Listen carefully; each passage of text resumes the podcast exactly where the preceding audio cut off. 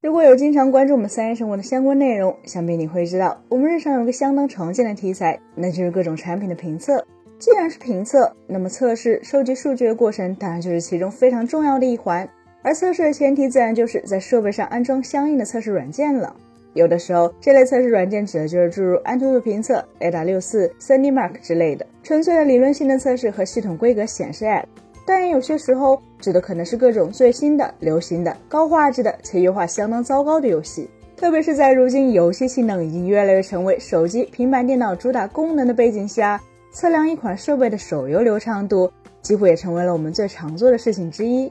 但在这个过程中，我们注意到，即便是到了如今，部分智能手机和平板电脑依然会在测试软件下载数据包的过程中出现断流现象，也就是说。在等待了几分钟、十几分钟，甚至可能更长时间，以为自己已经可以开始测试时，会突然发现设备处于一个几乎断网的状态。而在之前那段等待的时间里，它几乎没有下载多少有用的数据。从我们的实际体验来看，问题很多时候似乎都出在这些机型的熄屏行为上。也就是说，如果我们在软件、游戏下载数据包的过程中刻意保持不熄屏，那么网速其实是可以一直保持在高位上的。可一旦设备熄屏，网速就会突然一下子降低。最糟糕的情况下，它可能会导致我们几十分钟，甚至可能几个小时都下不完所需的数据包，不仅极大的浪费时间，而且严重的影响到了工作效率。很显然，面对这样的情况，最简单的解决方案是在下载数据包之前就手动调整设备的熄屏等待时间，比如将其设定成等待半小时才会休眠的话，只要能在半小时内下完，这个问题自然也就不复存在了。然而，一方面这并没有真正从根源上解决问题，另一方面。如果忘记了在完成下载后将熄屏等待时间改回正常值，就可能会导致后续使用过程中被意外点亮后，长时间处于亮屏待机的状态，自然就会导致电量的白白浪费。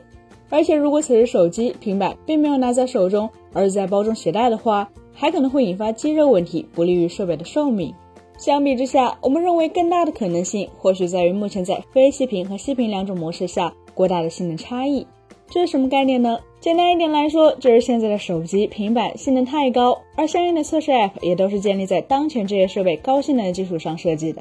哪怕还没有真正开始测试，而仅仅是处于下载数据包的阶段，这些 App 也要有一定程度的性能才能正常运作。可一旦手机、平板熄屏后，它们理所当然就会进入极度省电的状态。此时，其绝大多数 CPU 的核心都会被关闭，可能就剩下一到四个小核运行在极低的频率上。同时，内存子系统也会降频，也就是内存频率会比亮屏的时候低很多。如此一来，对于设备本身来说，它确实省电，功耗也超级低，续航更是足够长了。但过低的性能当然也会导致此时实际仍在运行的 App 卡成 PPT，而这种卡顿当然也会体现在 App 下载数据包的速度上。换句话来说，对于如今的智能手机和平板电脑来说，它们的熄屏断网现象，并不是过去那种因为 bug 而导致的真正的断网，而很可能仅仅是因为熄屏之后的性能不够所带来 App 卡顿呈现出的表象而已。既然如此，有的朋友可能会认为，为什么相关厂商不针对这种情况专门做一个识别出这种场景后熄屏但不降频的调度策略呢？原因很简单，不是做不了，而是不能这么做。因为一旦有了熄屏不降频的调度策略，站在开发者的角度来说，就很难保障它不会被滥用。比如通过各种各样的方式把自己的 App 伪装成游戏，从而使得其可以在息屏时被唤醒，在后台以高性能模式运行下载数据。正因如此，即便厂商很可能清楚息屏等于强制降频降性能的做法可能会导致某些情况下用户体验不好，但为了不造成更大的混乱，他们也必须坚持这么去做。本期节目就到这里了，更多精彩，大家可以关注我们三人生活的官网和全民来同账号查询更多信息。咱们下期再见，拜拜。